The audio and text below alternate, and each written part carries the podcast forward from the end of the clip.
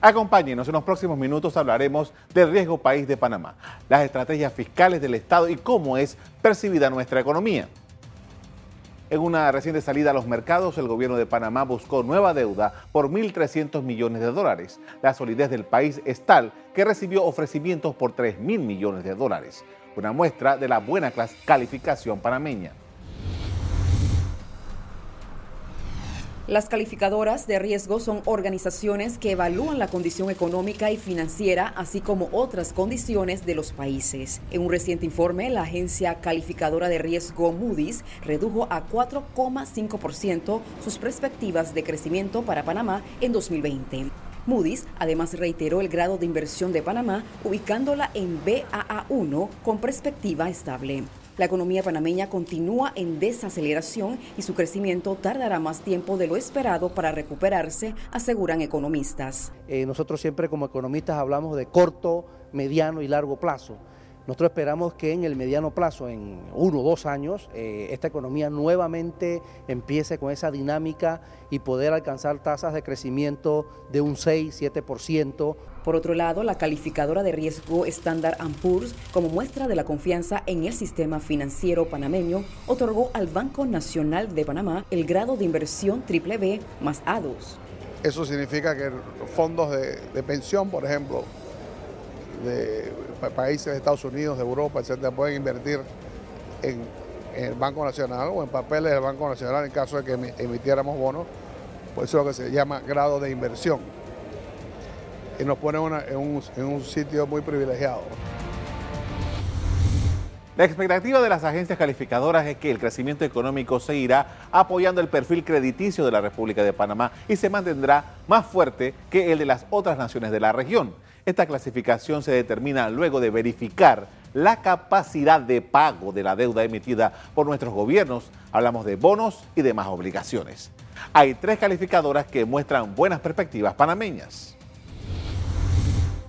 En marzo, la calificadora Moody's había evaluado a Panamá en BAA1, estable, y lo acaba de ratificar la empresa destaca el sólido desempeño económico y la estabilidad macroeconómica del país. Por su lado, la calificadora Standard Poor's señaló en abril a Panamá con BB BBB son 3B, estable. Su apreciación está basada en factores tales como un alto y consistente crecimiento económico y una política fiscal estable. La otra calificadora es Fitch Rating, que evalúa a Panamá con BBB. En julio y ahora en noviembre, el gobierno del presidente Laurentino Cortizo ha recurrido a los mercados internacionales para financiar su operación. En total han sido 3.300 millones de dólares los que se han pedido prestado. El gobierno colocó este martes 19 de noviembre en el mercado internacional 1.300 millones de dólares de deuda, los fondos estaban programados para ingresar hoy al Banco Nacional de Panamá. El ministro de Economía Héctor Alexander comentó que las tasas obtenidas en esta nueva salida son inferiores en plazos similares a las registradas en la emisión del pasado mes de julio. Al 30 de octubre, el saldo de la deuda del sector público no financiero fue de 28.642 millones de dólares. Hace casi un mes, el gobierno nacional aprobó una reforma a la ley de responsabilidad social fiscal. Los ajustes a esta norma son los que permitieron la nueva emisión de deuda de las que le acabo de comentar. Justo antes del receso, la Asamblea aprobó la ley que eleva el tope máximo de déficit para la vigencia fiscal del 2019 a 3.5% del Producto Interno Bruto. La norma sostiene, sin embargo, una disminución progresiva a lo largo de los años. Baja a 2.75% en el 2020, posteriormente a 1.75% en el 2021 y en el año 2022 debe regresar al 2%, tal como estaba en la ley original. Esta ley, que data del 2008, ha sufrido cambios en los años 2009, 2011, 2012, 2014 y 2018, con la finalidad de hacer los ajustes necesarios mediante las denominadas dispensas fiscales para poder que el Estado logre a través de deuda cumplir con sus compromisos.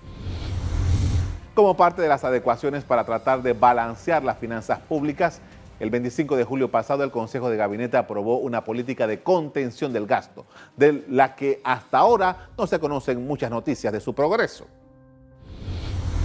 Según informó a los medios en ese entonces el ministro Héctor Alexander, el programa debe tener como resultado el ahorro de 1.400 millones de dólares en las instituciones del Estado durante la vigencia 2019.